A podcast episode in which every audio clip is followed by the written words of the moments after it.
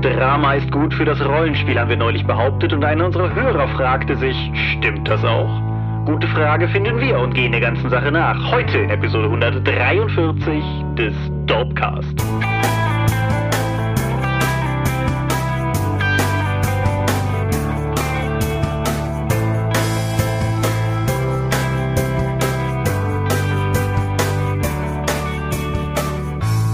Hi und herzlich willkommen zur Episode 143 des Dorpcast. Einmal mehr haben wir uns heute versammelt, über Dinge zu reden, die mit Rollenspielen zu tun haben. Und wenn ich wir sage, dann meine ich zum einen dich. Michael Skopje-Mingers, guten Abend. Und zum anderen mich, Thomas Michalski.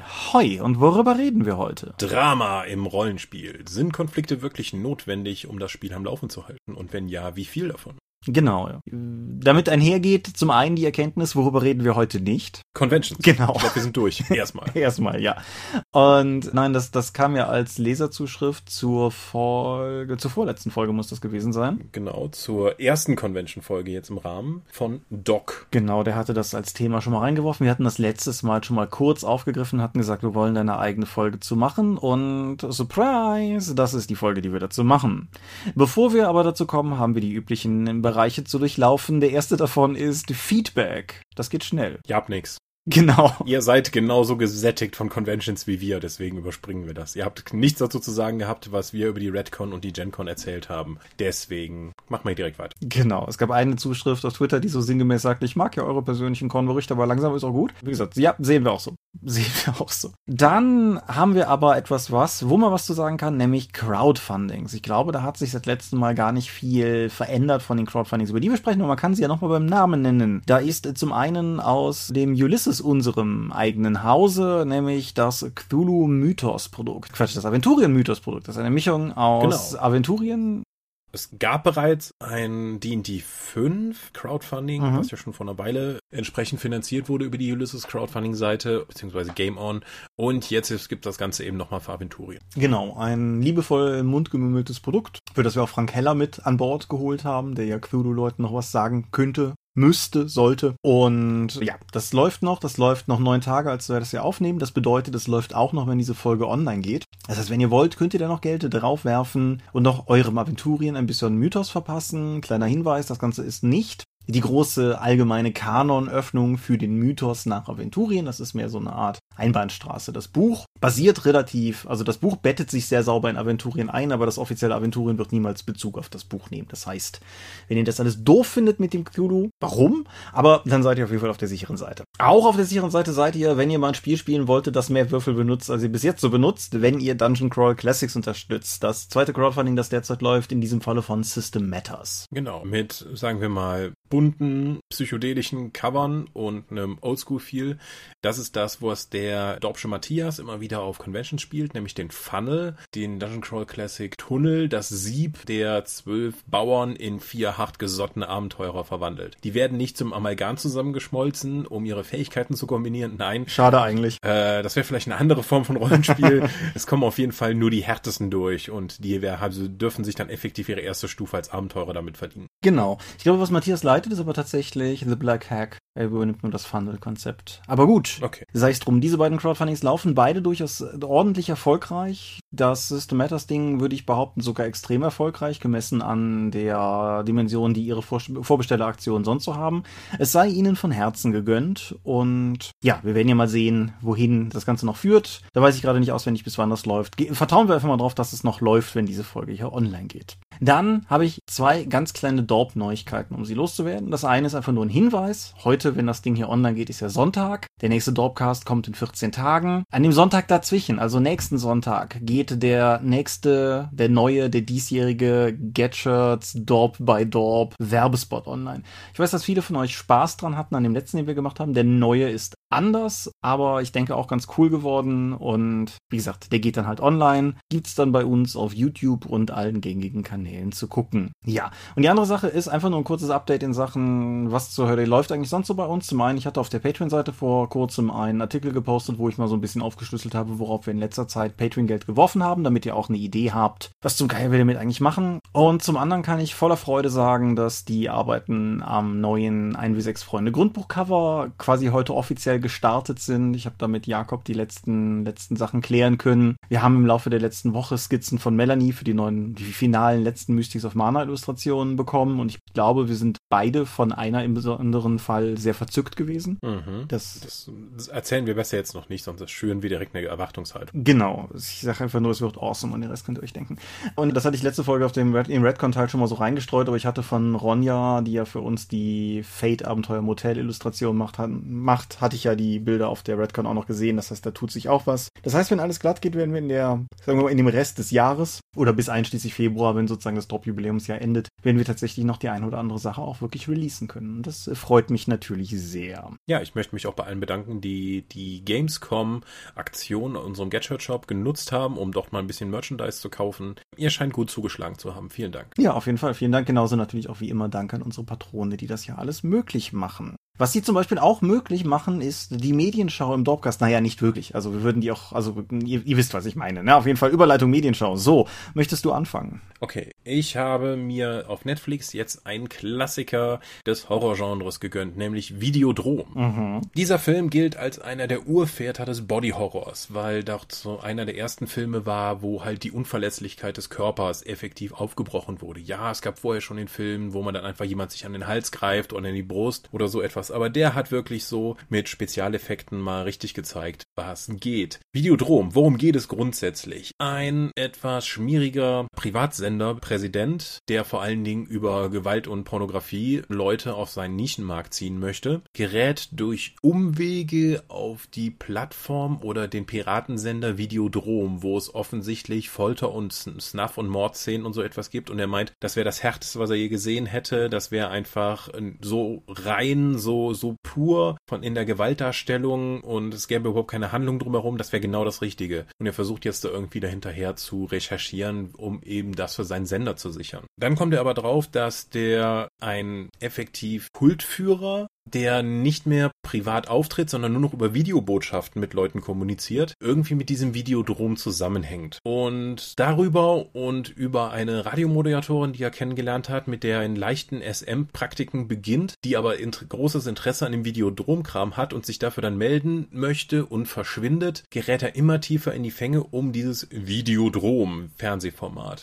Er beginnt Halluzinationen zu haben und stellt sich vor, wie er, wie sein Fernseher lebendig wird, dann seine Ex-Freundin zeigt und er dann versucht, mit dem Fernseher intim zu werden. Aha. Er ja, also der Fernseher fängt dann auch an zu atmen, bekommt so Adern überall zu sehen und stöhnt und bewegt sich. Und ihm wächst mitten im Körper so eine Art Spalte im Bauch und aus Versehen packt er dann seine Pistole da rein und danach findet er sie nicht mehr. Und es ist erstmal nicht klar, ob das alles nur in seinem Kopf stattfindet oder ob es sich tatsächlich verändert, weil die Pistole ist dann erstmal weg. Und zum Ende hin wird es dann immer abstruser, weil die Grenzen zwischen Halluzination und Realität und was eigentlich dahinter steckt, immer mehr verwichen. Und auch als Zuschauer hast du eigentlich relativ wenig Ahnung, was jetzt eigentlich wahr ist und ob wir jetzt einen Wahnsinnigen sehen oder ob der wirklich mit seiner Pistole verschmolzen ist, ob er die Single wirklich sieht, ob er mit einer Videokassette, die effektiv, einer lebendigen Videokassette von anderen Leuten, die die in diesen Bauchschlitz schieben, dann programmiert werden kann, um Dinge zu tun, weil er auch loszieht, um die Co-Präsidenten von seinem Sender zu erschießen, weil die Videodrom-Leute das haben wollten, weil sie jetzt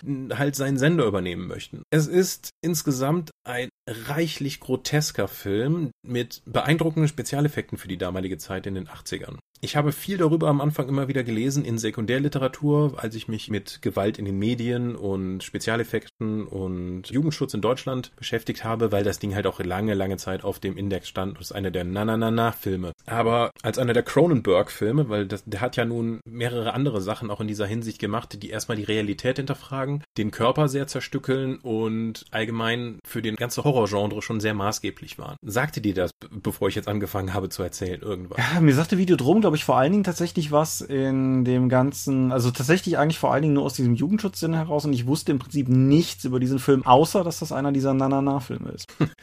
genau. Das hat ja für viele erstmal den Reiz davon ausgemacht. Aber die Rezeption und ich glaube auch die Wirkung davon für weitere Horrorfilme ist tatsächlich nicht so stark, wie ich zuerst dachte. Es ist ein faszinierendes Stück Film, der heute aber wahrscheinlich bei weitem nicht mehr so diesen Mindfuck und diese Faszination und den Horror durch die Veränderung des Körpers darstellt, wie das damals der Fall war, wo das einfach durch die Spezialeffekte damals noch nicht so möglich war, wie das heute die ganze Zeit sehen. Wir denken ja auch dran an das Ding von Carpenter, mhm. was ich immer wieder gerne als so in dem Zusammenhang sage. Wir reden ja gerne über John Carpenters Ding. Und das war ja. Du vielleicht.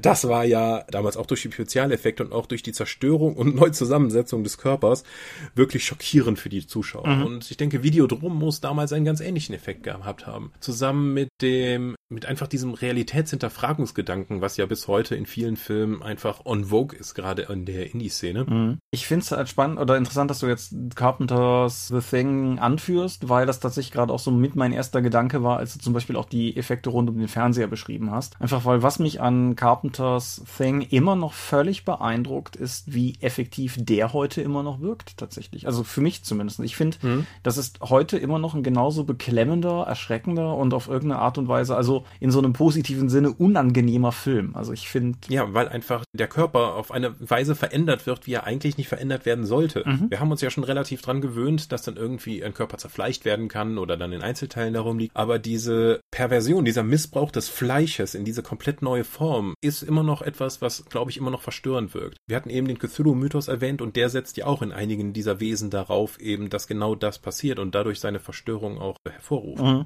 Viele von den Mythos-Sachen sind übrigens auch von Helge Balzer illustriert, wem mhm. das was sagt. Und Helge, Helge ist ziemlich gut darin, finde ich, da auch die richtigen Knöpfe in seinen Bildern zu drücken. Genau, alle für, ja, für Organisches und Dämonisches ist der, hat er definitiv ein Händchen. Ja, ich hatte, ich habe heute Morgen noch, muss jetzt nicht ins Detail gehen, aber ich hatte noch was von den Mythos D&D Sachen auf dem Schirm und scrollte so drüber mit meinem Frühstückskaffee in der Hand und da waren halt auch so ein paar Bilder, wo ich gedacht habe, hey, das ist ja schon krass einfach. Also, mhm. ja. Aber wir kommen vom, vom Videodrom ab. Ja, das war's eigentlich auch schon. Das Ende ist dann auch so ein, so, aha, ja, sie bieten auch dann diesen, diesen quasi religiösen neuen Kult dann an, der Tod für Videodrom, lang lebe das neue Fleisch, das eben sich mit dem Fernsehen verbindet. Und auch eine starke Botschaft darin ist auch, welche, was die Massenmedien, beziehungsweise damals vor allen Dingen das Fernsehen, mit dem Menschen anrichten. Wenn zum Beispiel dieser Teleevangelist, der von, davon, der redet die ganze Zeit davon, dass das Fernsehen die neue Retina des Menschen Menschen wäre und deswegen auch durch die unmittelbare Wahrnehmung und eher durch die Schaffung einer neuen Lebensrealität viel eher Realität wäre als das, was du erfährst, dass du rausgehst, weil du einfach viel mehr vertrauter damit wärst. Viele von diesen Punkten sind inhaltlich schon mal sehr spannend, wenn du das heute auf soziale Medien und das Internet, was damals überhaupt noch nicht im Blick war, halt weiter exportierst und auch was daraus dann noch wird. Ich glaube, eine Neuinterpretation von Videodrom mit diesen neuen Themen wäre ganz spannend. Funktioniert er heute noch so, weil äh,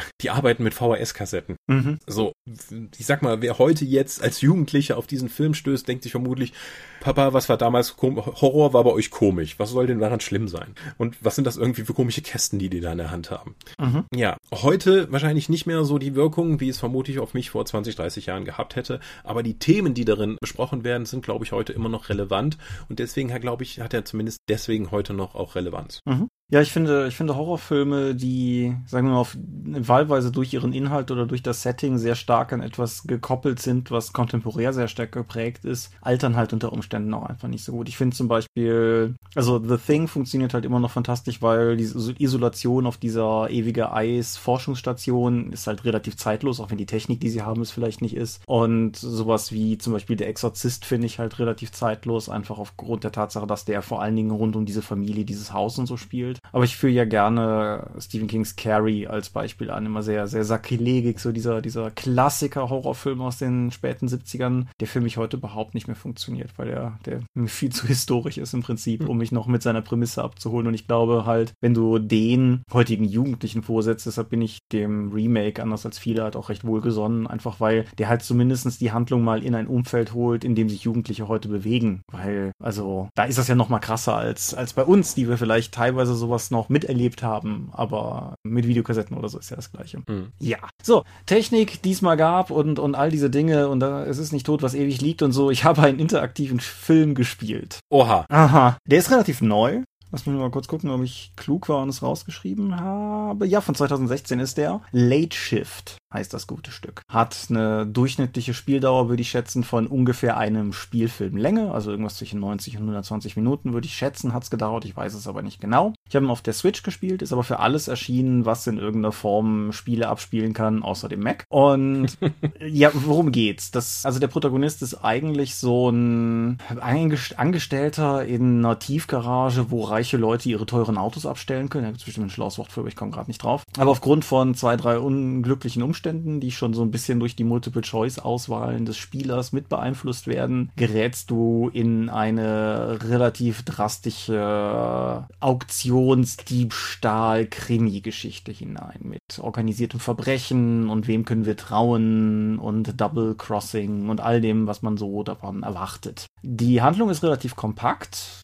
spielt irgendwie von dem, von der Spätschicht, drum der Titel halt auch, in der du halt in der Tiefgarage sitzt, bis irgendwie in den nächsten Tag hinein halt. Was aber natürlich auch bedeutet, dass der Film im Prinzip an keinem, oder das Spiel, wie man auch will, an keinem Punkt so richtig Pause gönnt, sondern halt immer weiter vorantreibt. Gameplay-technisch ist es mehr oder weniger ein Solo-Abenteuer mit einem gewissen Zeitdruck bei der Auswahl. Wobei ich tatsächlich gar nicht weiß, was passiert, wenn man zu lange zögert, weil das für mich nie ein Problem war. Es führt zwar schon dazu, dass du die ganze Zeit irgendwie aufpassen musst und dranbleibst, weil du weißt, du könntest jederzeit eine Entscheidung treffen müssen und solltest dann möglicherweise oder möglichst auch relativ zügig dich entscheiden. Aber es war kein einziges Mal so, dass mir die Zeit davon gelaufen ist. Ist aber, sagen wir mal, im Vergleich zu, also Wing Commander 4 zum Beispiel, damals hatte er Multiple-Choice-Entscheidungen in seinen Videosequenzen, da hielt das Video halt an und du konntest lang und reiflich überlegen, hier halt nicht. Und das Ganze hat einen sehr professionellen Look in den Videos. Das hat mir sehr gut gefallen. Es hat zwar so ein bisschen so einen sehr digitalen Look, also nicht irgendwie, weil CGI-Hintergründe, das ist schon alles on Location gefilmt, aber es sieht weniger aus wie ein Kinofilm als mehr halt was, was jemand mit einer hochwertigen HD-Kamera heute gefilmt hat. Die Darsteller sind aber alle gut. Die Handlung ist auch durchaus hinreichend spannend, möchte ich mal sagen. Und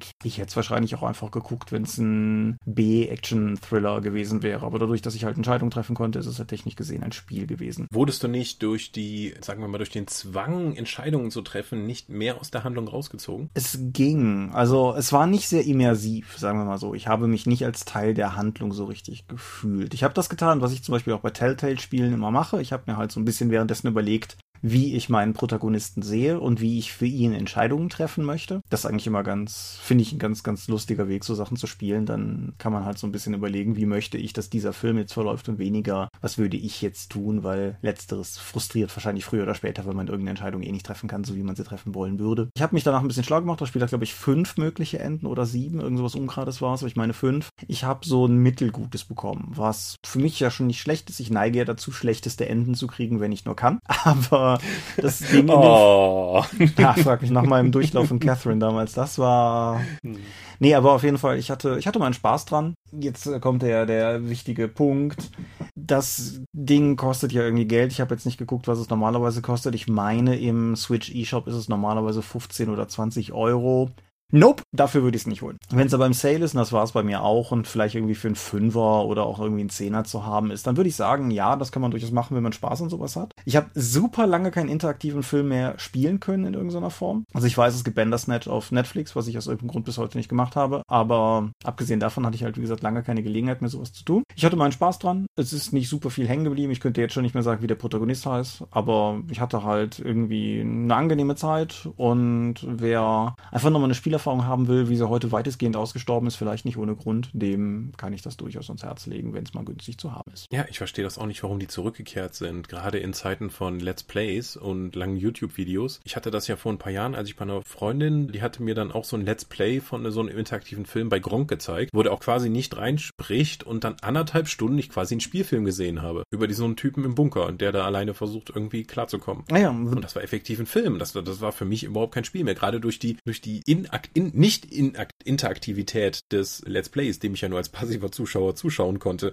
lief trotzdem für mich dann nur ein Film ab. Ja, gut, das ist natürlich sowieso nochmal ein Sonderfall. Also rein, rein aus wirtschaftlicher Sicht muss man sich natürlich fragen, in einer Zeit, in der irgendwie jede Firma versucht, das nächste Living Game auf den Markt zu bringen, ob äh, ein interaktiver Film mit 90 bis 220 Minuten Länge wirklich the way to go ist. Mhm. Ist übrigens ein Spiel von einer Schweizer Firma, habe ich gar nicht gesagt. Also auch das irgendwie nochmal. Wie ungewöhnlich. Ja, wollte gerade sagen, auch nochmal so ein bisschen skurril am Rande. Aber ich habe halt das Problem allgemein mit Let's Plays dass ich eigentlich immer bei Videospiel-Let's Plays mir vor allen Dingen denke, na gut, dann könnte ich es jetzt eigentlich stattdessen auch selber spielen, hätte ich wahrscheinlich mehr Spaß dran. Yeah. Das ist jetzt der Moment, wo mir Leute wieder sagen werden, ja, aber die Let's Player, die sind so unterhaltsam und so und ja, holt mich halt nicht ab. Insofern. Mich auch nicht. Kann man machen. Ich persönlich finde eine gut geschnittene Spiele-Rezi immer noch besser, um rauszufinden, ob mich ein Spiel interessiert. Ich höre Leuten in Podcasts gerne über Videospiele sprechen zu, aber Leuten beim Spielen zugucken weckt bei mir eigentlich nur den Impuls, die eigene Konsole anfeuern zu wollen.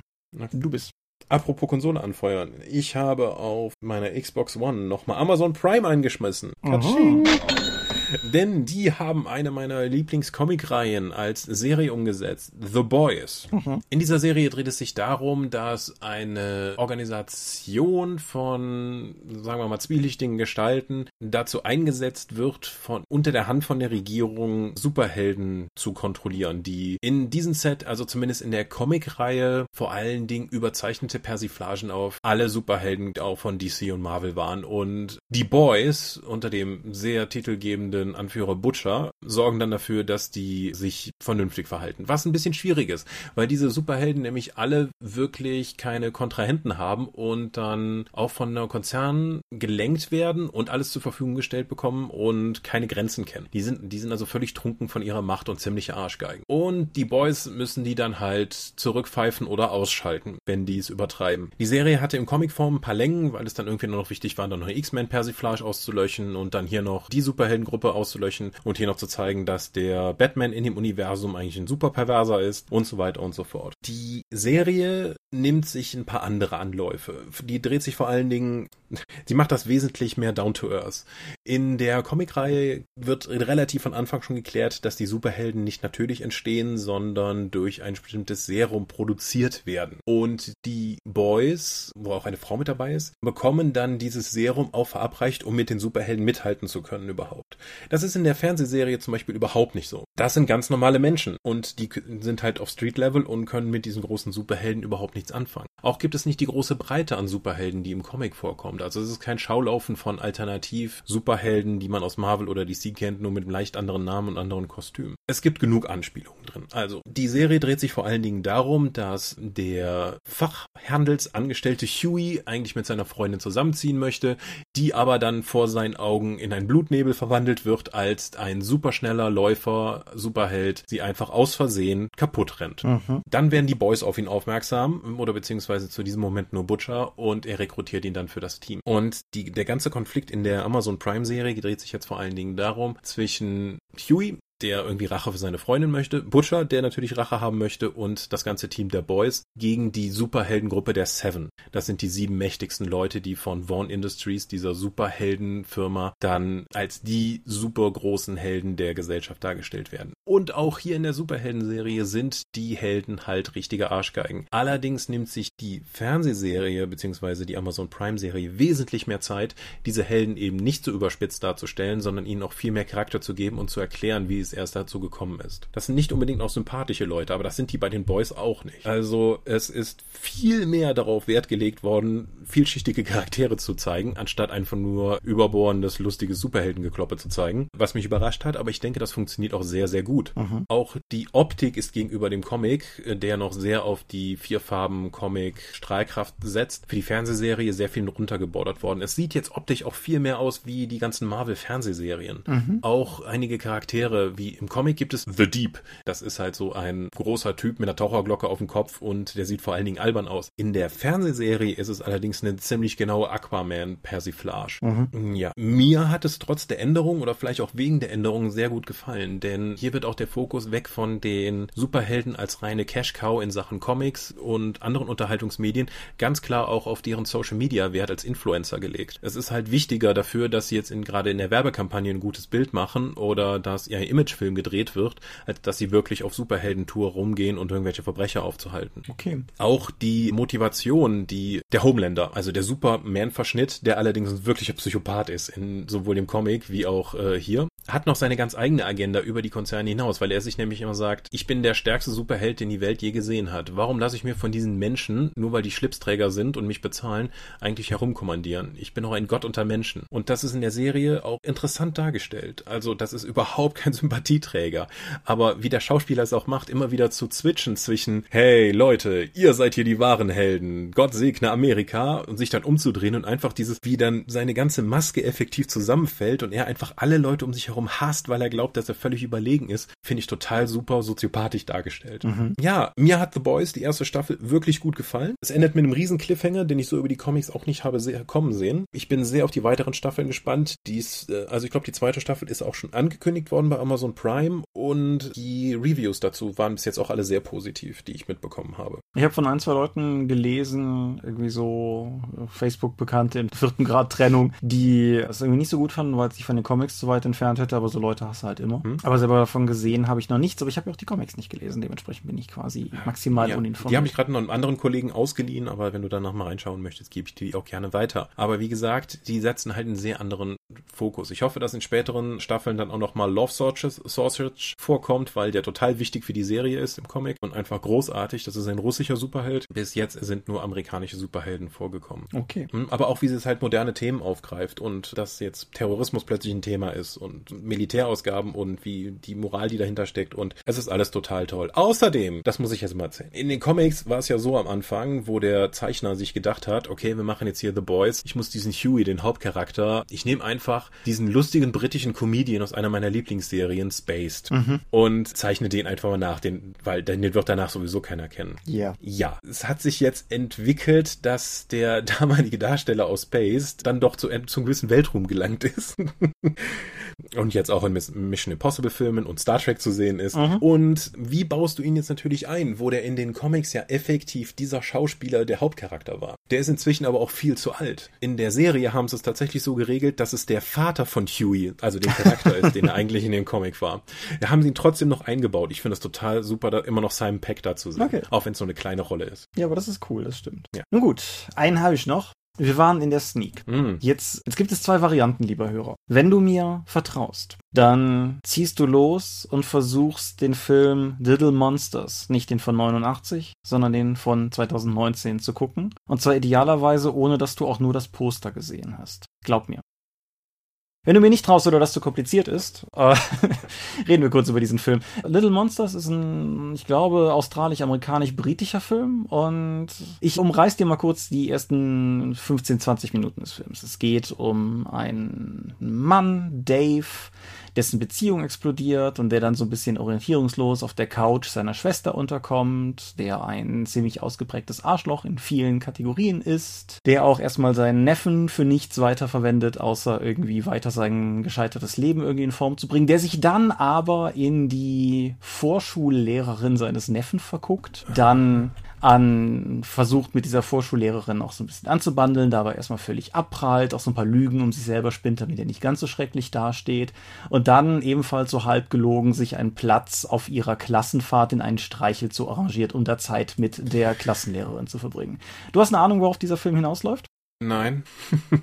Zombies.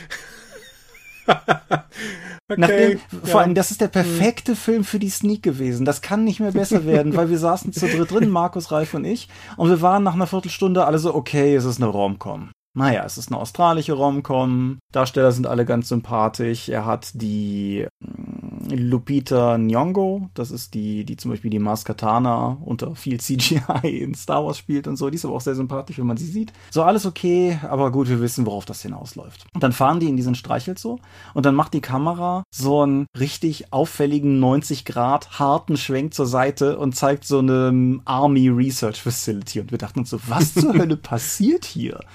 Und dann siehst du irgendwie so Soldaten durch so einen Gang gehen und denkst halt auch noch so, ja, okay, cool, weißt ja, ist alles ganz hübsch inszeniert. Und dann finden die halt den ersten Zombie. Und an dem Moment war uns überhaupt nicht mehr klar, was wir hier gerade für einen Film sehen. Und das, dieser Film hält diese Maskerade 20 Minuten gefühlt. Vielleicht war es auch viel weniger, aber unfassbar lange völlig aufrecht. Darum auch mein Disclaimer vorweg. Leider kannst du den Trailer nicht gucken, kannst du das Poster nicht sehen, ohne das nicht zu wissen, weil der Film sich natürlich als Zombie-Film vermarktet. Aber ja. Aber es war, wie du meintest, für die Sneak perfekt. Genau. Aber falls du schon immer mal einen Film sehen wolltest, wo irgendwie Zombies einen Streichelzoo überfallen, der Zombie, der versucht, einen Igel zu essen und für den Rest des Films das gesamte Gesicht voller Stacheln hat, ist mein persönlicher Favorit.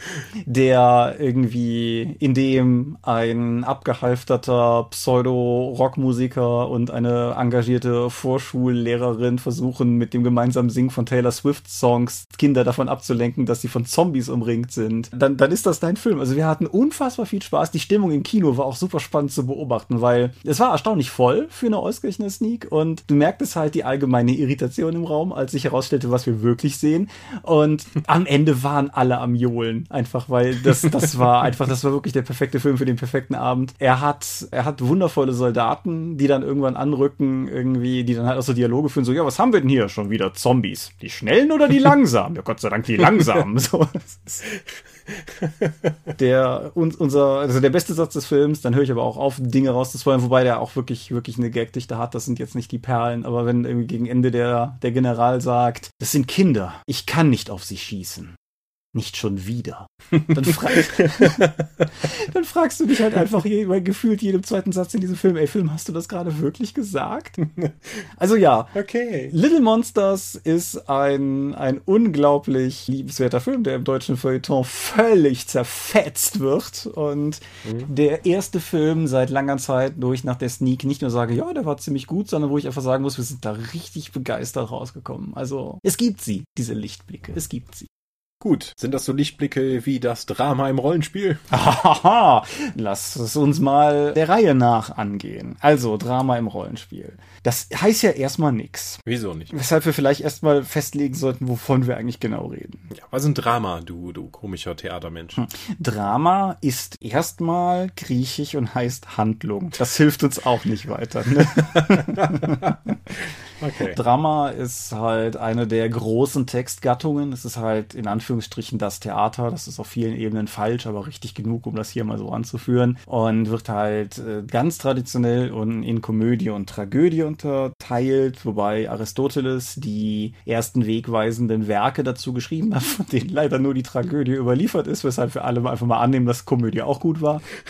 Und wenn du halt literaturtechnisch da rangehst, dann kommst du ganz schnell in diesen Bereich von diesen obskuren germanistischen Fachbegriffen. Und wenn wir jetzt ja anfangen mit Peripetie, Anagnorisis und Pathos um uns zu werfen, dann haben wir halt ganz schnell noch weniger Hörer als mit der zweiten Con-Episode. Dementsprechend, ich denke, also grundsätzlich geht es halt um eine dramatische Handlung. Also um etwas, etwas, wo etwas passiert, ganz banal gesagt. Deshalb halt, wie gesagt, also es geht halt, es ist nicht der Alltag, es passiert etwas Besonderes. Du hast, du hast eine, ja, ich drehe mich im Kreis. Es geht um eine Handlung. Also quasi Plot, aber mehr als das. Mhm. Aber das meinen wir ja nicht. Ich denke, worum es uns vor allen Dingen geht, ist mehr so ein Drama-Baby-Begriff, Sinn. Einfach in dem Sinne, dass spannende Handlung passiert, dass dynamische Handlung passiert, dass Charaktere in Konflikte geraten, dass Charaktere miteinander, mit der Welt oder mit irgendwas in Konflikte geraten. Und ich denke, das ist so mehr der Aspekt, auf den auch Docs Kommentar vor einem Monat abgezielt hat. Wie siehst du das? Du bist ja schließlich auch studierter Germanist. Ja. Das stimmt. Literaturwissenschaft. Die Frage, die ja, ich, ich lese jetzt einfach mal die Frage direkt aus dem Kommentar vor. Ist Drama gut fürs Rollenspiel? Wie viel Drama kann man in einen Plot und in ein Abenteuer hineinpacken? Und wie organisiere ich das mit den Spielern zusammen? Mhm. Ja, ist Drama gut fürs Rollenspiel? Aus meiner Sicht, so wie ich gerne spiele, brauche ich Drama Schrägstrich Konflikt, weil wenn eine Szene keinen Konflikt hat, warum bin ich in ihr? Ja. Das ist für mich als, sagen wir mal, handlungsgetriebener, ergebnisorientierter Spieler absolut zwingend notwendig. Ich muss in der Szene begreifen, wo der Konflikt vorliegt und ich muss versuchen können, ihn zu lösen. Das ist mein Antrieb. Ich sehe ein Problem und ich versuche es zu lösen. Mhm. Du siehst das auf die Szene bezogen. Das habe ich nicht zwingend. Wir kommen da, wir haben da ja im Vorfeld schon drüber gesprochen, wir haben da nachher noch ein Themenfeld, wo wir da nochmal drauf kommen. Mhm. Aber ich würde das auch tatsächlich auf die Gesamthandlung einer Rollenspielrunde, also vielleicht einer Kampagne oder einer Abenteuerserie oder auch eines Abenteuers beziehen, weil die meisten normalen Menschen leben ein relativ normales und ereignisloses und vor allen Dingen relativ heldentumsfreies Leben. Das gilt für dich und für mich privat und für euch Zuhörer, für die meisten vermutlich auch das, was ein Drama, da machen wir vielleicht doch nochmal ganz kurz die Kurve zu dem Literaturkram, was das Drama in Bewegung setzt, ist das erregende Moment. Ein Moment, in dem in einem Charakter ein Gefühl von, von Wollen ausgelöst wird, in irgendeiner Form, vereinfacht gesagt. Also im Endeffekt. Also es muss ein Reiz getriggert werden. Genau, das, das trifft es vielleicht ganz gut. Und ich finde, das ist etwas sehr Essentielles auch fürs Rollenspiel, weil Bilbo, der den Ring nicht wegbringen müsste und einfach nur im Auenland rumsitzt, oder Luke Skywalker, der der Feuchtfarmer, mhm. Hm,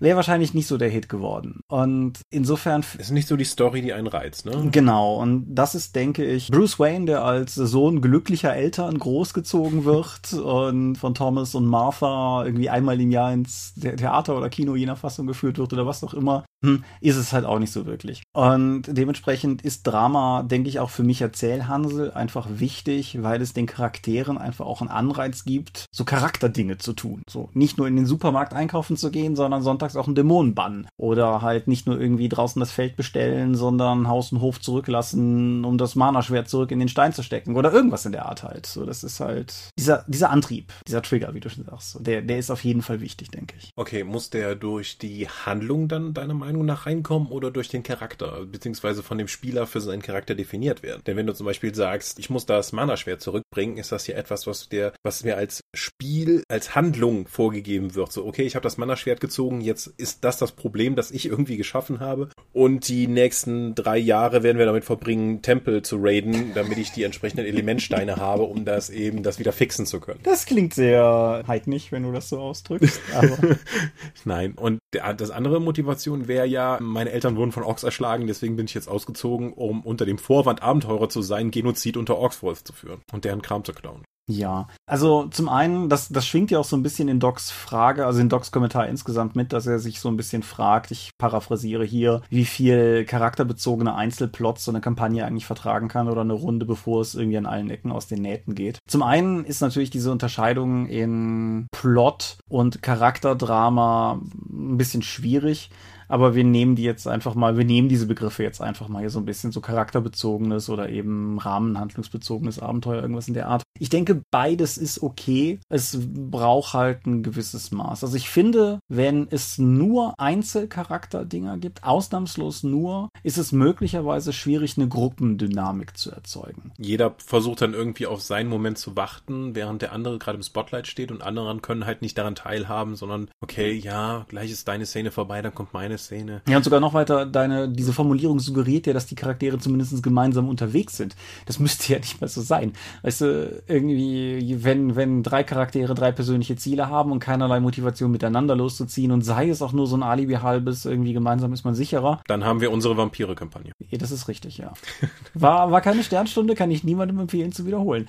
Aber mhm. genau, deshalb brauchst du meiner Meinung nach immer irgendwas, was den Charakteren einen Impuls gibt, zusammenzuarbeiten. Bei so sowas wie One-Shots zum Beispiel, finde ich, muss das ein sehr starker Impuls sein, der im Zweifelsfall auch einfach alles andere zu einem gewissen Maße überstrahlt, weil in der Regel willst du ja in einer relativ begrenzten Zeit die ganze Chose möglichst auch in Bewegung kriegen. Mhm. Wenn das eine auf Langfrist angelegte Kampagne ist, dann kann das durchaus ein bisschen entstresster sein. Läuft aber im Endeffekt trotzdem darauf hinaus, dass meiner Meinung nach die Charaktere zumindest einfach einen Antrieb brauchen, um gemeinsam in die Welt zu ziehen. Wie würdest du das denn handhaben? Dann zu sagen, okay, ich habe zwar eine übergeordnete Handlung vorgegeben, aber ich baue eure Handlungsstränge der Charaktere immer wieder ein, so als A- und B-Plot, wie man es auch aus Serien kennt. Also einer davon ist dominierend, aber der andere ist dann so für ein bisschen Abwechslung und mehr Farbe immer noch auch mit dabei und greift dann auch den Charakter auf und, und vertieft dann sein, seine Darstellung, weil es ihm einfach mehr Raum gibt. Ja, im Prinzip das. Es kommt ein bisschen auf die Struktur der Kampagne an. Ob man das jetzt wirklich so macht, sagen wir mal, wir haben einen A-Plot pro Sitzung, der dreht sich um die Kernhandlung und es gibt irgendwie B- und C-Plots nebenher, die die Charakterhintergründe abfrühstücken oder ob man so eine verschränkte Dynamik macht. Der nächste Handlungsbogen jetzt aus Spielleiter sich bezogen ist was zur Haupthandlung. Danach weiß ich aber schon, dann sind wir in Ort XY. Das ist gut, um mal die charakterbezogene Handlung von Spieler A mit reinzunehmen und wenn wir die durchhaben, dann kann ich den Hauptplot wieder, dass man es so verwebt. Mhm. ist wahrscheinlich die elegantere Lösung, weil dann zumindest die Leute einerseits immer das Gefühl haben, es geht auch mal wirklich um sie und sie sind nicht immer am Rand, aber andererseits ist es nie so dominant, dass es immer nur um Spieler A geht. Aber dann muss auch der Spieler nicht nur das Material vorlegen, um eben diese Plötte aufgreifen zu können, er muss auch den Willen haben, das dann umzusetzen, weil irgendwie zu sagen so, ja, und Doc ist deine Schwester. Hi. Und jetzt?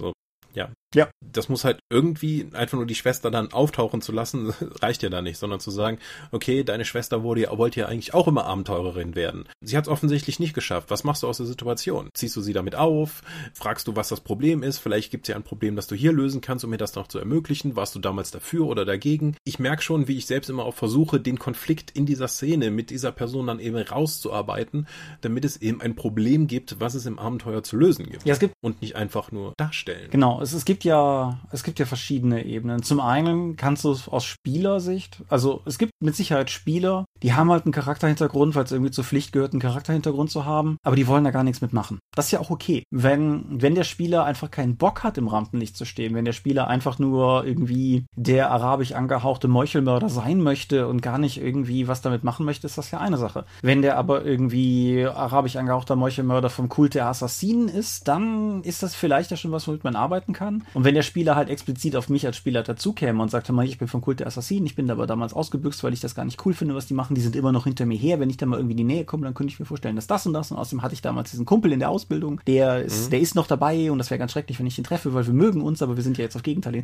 So, mhm. dann habe Dann stellst du dich ja vor den Spielleiter mit ganz vielen Flaggen und rufst, uh, uh, such dir eine aus. Genau. Mhm. Und dann muss man natürlich auch durchaus sagen, geht dann eine gewisse Erwartungshaltung mit einher. Spielleiter nutzt das bitte auch. Aber auch zu Recht, wie ich finde. Also, mhm. wenn der, also man muss das natürlich auch immer so ein bisschen absprechen. Also da, da ist so eine alte, alte Dorpcast-Regel, ne? Erstmal miteinander reden. Aber halt, wenn, wenn der Spielleiter eine sehr komprimierte Handlung hat, so ich möchte zehn Sitzungen spielen, dann wäre das gerade geschilderte vermutlich eher so ein Problem, weil das für sich genommen viel Futter bietet und das alles irgendwie in die zehn Sitzungen auch noch reinzupacken, würde nicht klappen. Aber da kann man ja miteinander reden und dann halt gucken, dass man das vielleicht auch irgendwie ganz, ganz hübsch miteinander verwoben bekommt. Mhm. Wenn ich jetzt sage, okay, ich habe diesen tollen Händler NSC. Ich habe mir so viel Mühe gegeben zu beschreiben, was für Teppiche der alle hat. Und dann rede ich und dann spiele ich, möchte das unbedingt ausspielen und das hat aber keine Bewandtnis, das greift keinen Konflikt der Spielercharaktere auf, es ist nicht für die Handlung relevant. Mhm. Ist das Drama? Nee, ich denke nicht. Schon. Heißt das, es ist irrelevant? Hm, auch nicht unbedingt. Ich glaube, man muss gucken. Also es, ich denke, aus einer,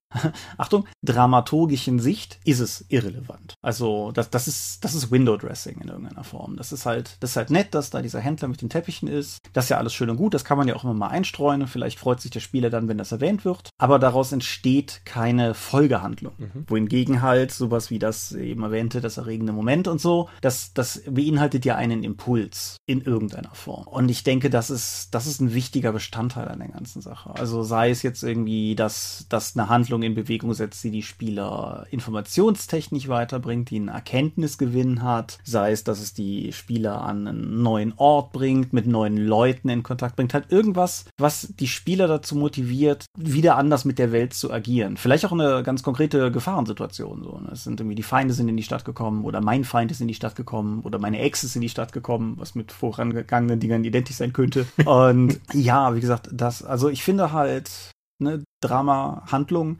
Ich finde halt, der Teppichhändler bringt von sich aus keine Handlung mit. Mhm. Warum wird es trotzdem so oft ausgespielt? Also die banale Antwort wäre jetzt, weil es den Leuten Spaß macht. Mhm. Das ist aber vermutlich. Das heißt also, es ist nicht für jede Runde, also man muss, es geht also nicht um richtiges oder falsches Rollenspiel, sondern darum, was in deiner Runde funktioniert. Du sagst also, es kann, also ich gehe auch davon aus, dass es genug Runden gibt, die völlig ohne Drama und ohne Konflikte spielen. Mhm. Ich meine, es gibt ja auch, es gibt ja abwertende Begriffe für sowas. Barbie-Spiel, Gewandungsgrillen, Tavernenspiel auch im, also auch im Lab, mhm. wo Leute dann irgendwie zwei Stunden durch die Gegend fahren, sich wie ein Elf anziehen und dann einfach vier Stunden lang nur in der Taverne sitzen und so tun, als würden sie besonders gekünstelt reden können. Mhm. Und das macht denen ja Spaß. Jupp.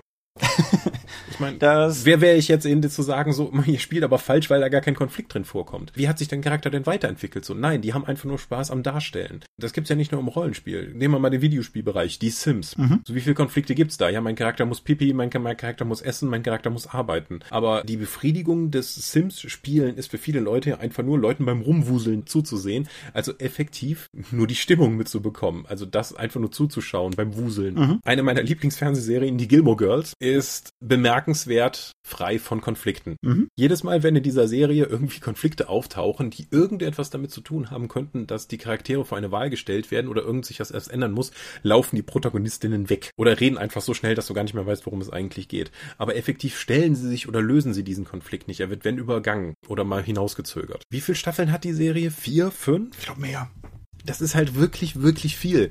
Und effektiv gibt es keine Konflikte. Es wird zwar immer angedeutet, so, ja, wir haben kein Geld und jetzt muss ich dafür dahin gehen, aber das stimmt nicht. Dieses mangelnde Geld wird niemals in der Serie zu einem Problem. Das heißt, dieser Konflikt, der da suggeriert wird, existiert zu keinem Zeitpunkt. Diese Leute existieren einfach nur und ich schaue denen gerne zu, weil ich Spaß daran habe, wie diese Charaktere eben miteinander agieren. Es ist effektiv nichts anderes als Tavernenspiel oder Barbie-Spiel, nur dass ich selbst nicht mal dabei bin, sondern es nur passiv rezipiere. Ja, und zum einen, es sind sieben Staffeln plus das ein neues Jahr, was Netflix ja noch nachgereicht hat. Oh mein Gott. ich wollte das sagen. Das die haben wir damals nur alle auf DVD gesehen. Das heißt, jedes Mal, wenn vier Folgen vorbei waren, muss man aufstehen und eine neue DVD einlegen. Wie die Tiere, ja. aber da, da hast du jetzt gerade ganz viel gesagt, wo ich noch einhaken möchte. Lass mal, lass okay, mal gerade, nee, kein Problem, aber lass mich das mal gerade auseinanderdröseln. Also zum einen, um kurz bei dem Medienbeispiel zu bleiben, klar, du hast recht. Wobei man vielleicht teilweise auch einfach so ein bisschen nachjustieren muss, wo man jeweils Drama einstuft. weil Drama im Rollenspielsinne, von dem wir jetzt reden, das hat man ja auch an den Beispielen gemerkt, das ist immer relativ hochtrabend. Irgendwie so, so Heldentum halt. Die generische Sitcom hat ja durchaus auch Drama, aber häufig sind die Konflikte halt sehr marginal irgendwie, ich glaube, jeder, der damals die Cosby Show, in Klammern, ist schlecht gealtert aufgrund von Personal, den ich weiß. Jeder, der damals die Cosby Show gesehen hat, erinnert sich vermutlich noch an die eine Folge, wo in Theos Buch ein Joint gefunden wurde, weil das halt auf Cosby-Skala schon eine 12 von 10 war, was irgendwie Drama betrifft. Aber trotzdem hast du ja immer so, so Mini-Handlungen, die in der Folge irgendwie immer drin vorkommen. Vielleicht ist es nur, dass der Protagonist gerne sein Sandwich essen will, aber die Frau es verbietet, weil Cholesterin oder so das ist halt auch Drama, aber das ist nicht unbedingt das Drama, das wir normalerweise meinen, wenn wir vom Rollenspiel reden. Mhm. Da, da geht es halt effektiv um nichts wenn der, wenn der Konflikt gelöst wird in die eine oder andere Richtung, hat, hat das halt kaum Auswirkungen auf den Charakter oder auf den weiteren Handlungsverlauf. Genau, richtig. Und vielleicht vor allen Dingen ist das mit dem Charakter vielleicht sogar noch wichtiger als den Handlungsverlauf, weil du kannst ja sowas wie, sowas Episodisches wie eine Sitcom kannst du ja durchaus auch im Rollenspiel haben, wenn deine, wenn deine Charaktere halt so eine Mörder-Hobo-Truppe sind und halt von Ort zu Ort ziehen und da halt irgendwie jeweils ihr Abenteuer lösen, dann haben die meisten Abenteuer keine Auswirkungen auf die Gesamthandlung, solange keiner stirbt oder so. Mhm. Aber vielleicht auf den Charakter Charakter halt, in irgendeiner Form schon. Aber um, um den Bogen zurück zum Gewandungsgrillen und zum Tavernenspiel und so, zu schlagen, ich, ich habe da durchaus meinen Spaß dran, so ist das nicht. Also ich bin ja jetzt irgendwie seit zwei Jahren quasi ja, ausgelaubt, weil ich einfach nicht dazu komme. Aber ich habe an den Tavernen, die wir auch selber mit organisiert haben, habe ich immer sehr viel Spaß gehabt. Und ja, in neun von zehn Fällen gab es da tatsächlich keinen tiefgreifenderen Konflikt. Vielleicht haben sich Leute was mitgebracht. Das muss aber auch nichts, nichts Großartiges gewesen sein. Vielleicht ging es den Leuten auch wirklich einfach nur darum, in Klamotte irgendwo in einer kalten, zugigen Hütte zu sitzen und irgendwie da halt, je nachdem, ob man fahren musste, sein Bier zu trinken oder was anderes. Aber der Punkt, und das ist vielleicht noch ein Grund, warum Leute an sowas Spaß haben, ist, dass es dir ermöglicht, deinen Charakter auch einfach mal auszuspielen. Und zwar nicht im Angesicht des Schreckens, nicht im Angesicht von dämonischer Horden, nicht im Angesicht von irgendwelchen Ritualen, die verhindert und Rätseln, die gelöst werden müssen, sondern einfach den Charakter als Privatperson mal darbieten zu können. Und das, denke ich, hat auch durchaus einen gewissen Reiz. Das ist derselbe Grund, warum ich immer gern auf die Akademie-Cons gegangen bin, wo du halt effektiv ein Wochenende lang Studienalltag mit Laubzauberern hast. Und wo ich dann halt teilweise auch Vorlesungen gegeben habe. Was gerade zu Studienzeiten lustig war, weil ich meistens einfach Dinge verwurstet habe, die ich dieses Jahr Jahr in Philosophie gelernt habe. Aber das war halt, das hat Spaß gemacht, weil das halt Charaktere sind, die normalerweise Dämonen ins Gesicht lachen und dann halt da irgendwie stehen und verzweifelt versuchen, diese Klausur zu schaffen. Und so, da, da kann halt durchaus Spaß drin liegen. Es ist halt. Ist das dann schon wieder eine neue Form von Konflikt, wenn du aus deiner, sagen wir mal, Komfortzone des Dämonentötens gerissen wirst und plötzlich in die Schulbank drückst, wo du einfach unvertraut bist und von eine neue Herausforderung gestellt wirst? Möglicherweise. Wenn, wenn du das für dich selber so definierst, dass das der Fall ist, ja klar, dann kann das ein Konflikt sein. Vielleicht ist das aber auch einfach, vielleicht bist du ja auch ein guter Schüler, so das weißt du ja nicht. Aber ich denke, worauf ich hinaus will, der wichtigere Punkt ist halt tatsächlich einfach die Freude am Ausspielen und am konfliktlosen, zwanglosen Ausspielen. Da kann halt Reiz drin sein. Nur, wichtige Einschränkungen, mir wird das nicht für immer reichen. Mhm. Ich mag das gern als Kontrast. Ich mag das gern als Abwechslung zu den ganzen Heldentaten. Aber das ist, sagen wir mal, eher, eher so der, der, der Schokoriegel zwischen den Hauptgängen oder sowas. Was? Es ist, ist, du hast mehrere Hauptgänge und Schokolade dazwischen. Aber was du gerade gesagt hast, fand ich ganz spannend, nämlich das Zwanglose mhm. dabei. Würdest du nämlich dann sagen, dass auch eine gewisse Erwartungshaltung, also auch ein Druck aufgebaut wird, wenn du mit Konflikten spielst, weil es eben dann dieses Problem gibt, was es zu lösen gilt und dass einige Leute das dann halt schon als Belastung empfinden können in ihrem Hobby, wenn du dann halt weißt, okay, jetzt muss ich auch noch Probleme lösen. Eigentlich will ich doch hier nur eine Elfe darstellen. Irgendwer hat, ich weiß nicht mehr wer, irgendwer hatte aus unserem Facebook-Bekanntenkreis hatte bei Stranger Things bemängelt, dass da so viel Plot drin ist, weil er eigentlich lieber den Kindern einfach bei ihrem 80er Jahre Kinderkram zugeguckt hätte. Aber mhm. davon abgesehen, nee, ich. Hm, das klingt mir persönlich zu hart. Dieser Gedanke, dass da, dass dieser Zwang da ist, das klingt oppressiver, als ich das jetzt irgendwie sehen würde. Es ist schon, glaube ich, für die Charaktere so. Du kommst halt häufig nicht dazu, wenn Charaktere in einer Kneipe sitzen, um einfach mal. Das ist genau das Beispiel, was wir bei Star Trek hatten. Wenn Charaktere im Prinzip einfach mal irgendwo sitzen wollen, um mal miteinander was zu trinken, neigt Plot häufig dazu, selbst da zuzuschlagen. Mhm. Es ist ganz selten mal, dass du mal einen ruhigen Moment für die Charaktere hast, wo die einfach auch mal vielleicht ein bisschen reflektieren reflektieren können, wo die aber auch einfach miteinander sein können. Und weiß ich nicht, bei einer Fernsehserie, wo du so einen Moment hast, dann würde ich ja schon Geld drauf wetten, dass einer von den beiden diese Folge stirbt. So, das ist halt einfach. Und, ja. und da ist es vielleicht ganz nett, mal diesen Wechsel zu haben. Aber ich sehe das nicht unbedingt als, aus Spielersicht nicht als Zwang, an der mich jetzt irgendwie unter Druck setze. Oh Gott, ich muss das Abenteuer lösen. Ich will das Abenteuer lösen. Das ist ja Teil des Ganzen. Das macht ja auch Spaß, weil wie gesagt, niemand will Luke dem Feuchtfarmer bei der Arbeit zugucken. Aber halt, Momente der Ruhe sind gut, damit die Momente der Unruhe umso stärker wirken. Ist vielleicht noch so ein Punkt. Mhm. Ja, ist ja grundsätzlich auch aus der Filmtheorie, dass du halt nicht konstant das Level hochhalten kannst, sonst hast du nur Transformers und das ist super ermüdend, sondern dass du dann die Abwechslung brauchst zwischen ruhigen und spannenden Szenen. Genau, Leute bemängeln an den Marvel-Filmen ja gerne mal, dass die Marvel-Filme so lustig sind, aber ich bin fest davon überzeugt, dass das ein essentieller Teil ihres Erfolges ist, dass sie es halt schaffen, die Guten zumindestens diese völlig albernen, komischen Momente mit irgendwie tief dramatischen zu verbinden. Mhm. Joss Whedons Sachen sind ja häufig auch in die Richtung gepolt oder so.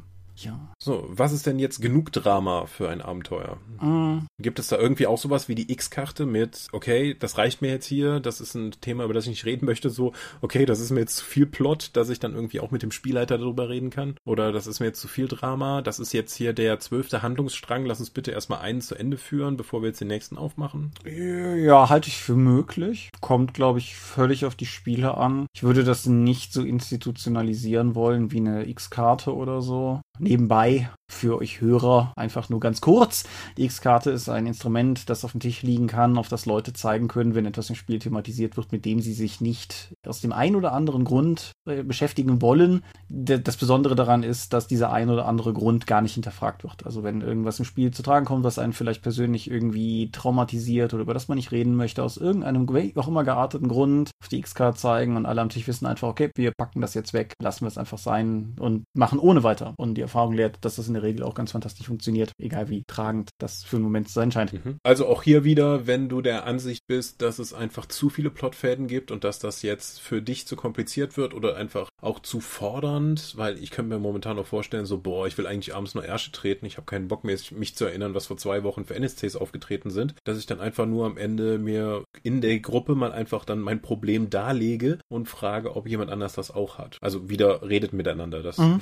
das übliche Allheilmittel, was aber offensichtlich auch, was mir auch in vielen Fällen einfach schwerfällt. Ja, es, es gibt noch eine zweite Perspektive, die man nicht außen vor lassen sollte, nämlich die des Spielleiters und das ist eigentlich auch ein Allgemeinplatz, aber achtet auf eure Spieler. Mhm. Wenn die Spieler regelmäßig Sitzungen mit, boah, ich blick da kaum noch durch, beenden, ist das ein Warnsignal. Das ist noch wahrscheinlich wohlwollend und cool, weil es so ein komplexer, geheimnisvoller Plot ist, aber das ist normalerweise ein gutes Zeichen, nicht noch eine Schubkarre draufzuschütten. Mhm. Und wenn ihr an dem Punkt seid, dass ihr als Spielleiter zunehmend Schwierigkeiten habt, euren eigenen Plot zu durchschauen, ist das auch ein Warnsignal, dass man vielleicht langsam erstmal einfach Plotstränge beenden muss. Und halt auch gucken, wer sind meine Spieler und was sind die Konditionen der Runde. Ich habe Leute in meiner Tales from the Loop Runde, die normalerweise auch für komplexes, elaboriertes, umfangreiches Story-Design zu haben sind. Die Tales from the Loop Runde ist aber auch so eine Feierabendrunde, wo wir alle relativ durch ankommen und insofern gucke ich auch einfach, dass der Plot in der Regel relativ überschaubar ist und dass wir halt auch uns nicht zu sehr verzetteln. Teilweise mit Personenüberschneidungen sitzen die Leute, selben Leute in unserer Trail of Cthulhu Runde, die ein langsam sich entwirrendes, aber phasenweise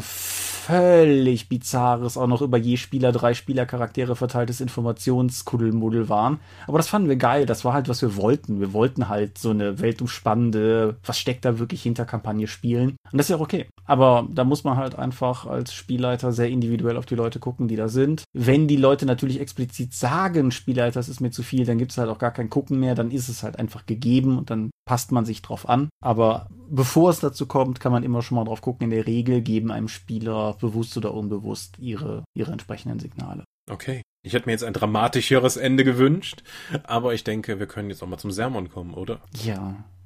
Ja. Dann bringen wir doch einfach die ganze Sache ins Ziel. Wir sind die Dorp, wir sind die Anagnorisis im Drama eures sonntäglichen Podcast-Konsums und man findet uns unter www.die-dorp.de. Dort bringen wir dem Dorpcast auch Rollenspiel-Downloads zu eigenen und fremden Systemen. Manchmal veröffentlichen wir die als Buch. Dorp TV berichtet vor allem von Cons und Messen unter youtube.com slash die Dorp. Wir haben kleidsames Merchandise. Den Dorp-Shop gibt es unter getshirts.com slash Dorp. Wir sind auf rspblogs.de, Facebook und Twitter. At die Dorp geht an den Tom, at Seelenworte geht er mich. Seelenworte ist auch der Name meines Instagram-Accounts. Meine Webseite gibt es unter thomas-michalski.de. Wir veranstalten die Drakon PaperCon, die kleine und sympathische Pen Paper Convention in der Eifel, das nächste Mal vom 17. bis 19. April. Die offizielle Webseite gibt es auf drakon.contra.de. Und möglich wird das alles durch eure großzügigen Spenden auf Patreon. Paywalls haben wir keine, die Infos warten auf patreon.com slash die doch. Thomas, vielen Dank für dieses wenig dramatische, aber informative Gespräch. Ja, ich bedanke mich bei dir für dieses interessante Gespräch. Ich bedanke mich bei Doc fürs Anregen dieses Themas. Und ich hoffe, ihr hattet Spaß daran und habt dramatische Sitzungen vor euch in den nächsten 14 Tagen. So lange wird es dauern, bis ihr wieder von uns hört, wie es nun mal der Weg des Dorpcasts ist. Nun denn, tschüss. Adieu und ciao, ciao.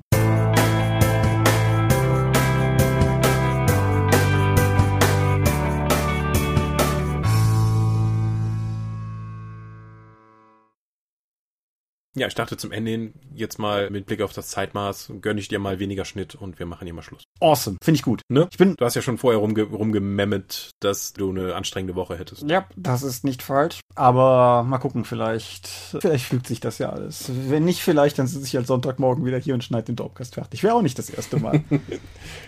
Du Tier. Aber ich mag meine Sonntage ja eigentlich frei. Insofern gucken wir einfach mal, wie sich das fügt. Puh. Hm. Ich würde sagen, wir stoppen mal. Ich stoppe die Aufnahme.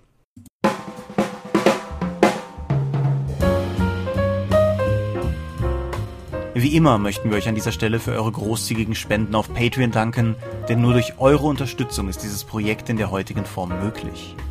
Und unser besonderer Dank gebührt dabei wie stets den Dob Ones, also jenen, die uns pro Monat 5 Euro oder mehr geben, und im Monat September sind das 8088, Alishara, Ed Zeitiger, Lambert Behnke, Big Bear, Andreas Korsten, Tobias Kronert, Daniela, Daniel Doppelstein, Dorifer, Thorsten Enderling, Michaela Fege, Björn Finke, Gensdreckleser, Marcel Gehlen, Stefan Glück, Granus, Markus Greve, Alexander Hartung, Jörn Heimeshoff, Heinrich, Christian Holzinger, Hungerhummel, die 100 Questen Gesellschaft, Dominik Koch, Laplace Verlag, Lightweaver, Christoph Lühr, René Kulik, Angus MacLeod, Volker Mantel, Moritz Melem, Ralf Merck, Mr. Turkleton, Orkenspalter TV, Dennis Oswald, Philipp Picker, Arzach Rumpelgnorg, Ralf Sandfuchs, Oliver Schöne, Ollis Tische, Jens Schönheim, Christian Schrader, Alexander Schendi, Bentley Silberschatten, Lilith Snow White Pink, Sphärenmeisterspiele, Sören, Stefan T., Florian Steury, Sven, Technosmurf, Teichdragon, THD, Stefan Urabel,